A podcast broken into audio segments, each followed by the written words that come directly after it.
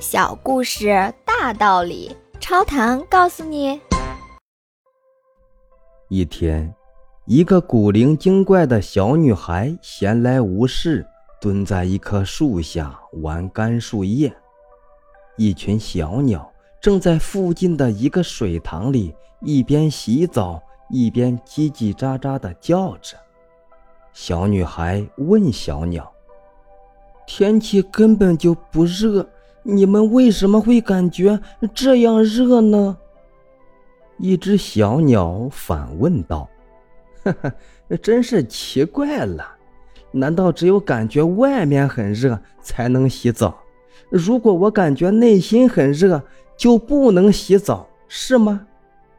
小鸟的回答出乎意料，但小女孩不肯罢休，接着问：“小鸟，你说的很好。”那么，请你告诉我，你洗完澡后为什么要剧烈的拍打翅膀呢？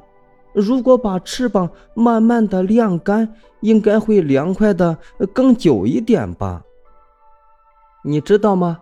当我拍打翅膀时，散开的水珠在阳光下看起来就像一粒粒的七彩珍珠，简直是美极了。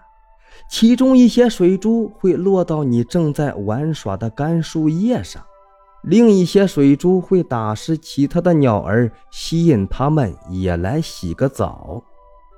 小鸟思索了一番后，继续说道：“干树叶吸收了水分就会变重，不能飘得太远，很快就会化作我们栖息的这棵大树的肥料。”但是如果我让水分慢慢的蒸发，把翅膀慢慢的晾干，就不知道水珠都去哪儿了。请问您听完这个小故事有什么感想呢？欢迎您在评论区留言，咱们一起探讨。感谢您的订阅，下期故事更精彩。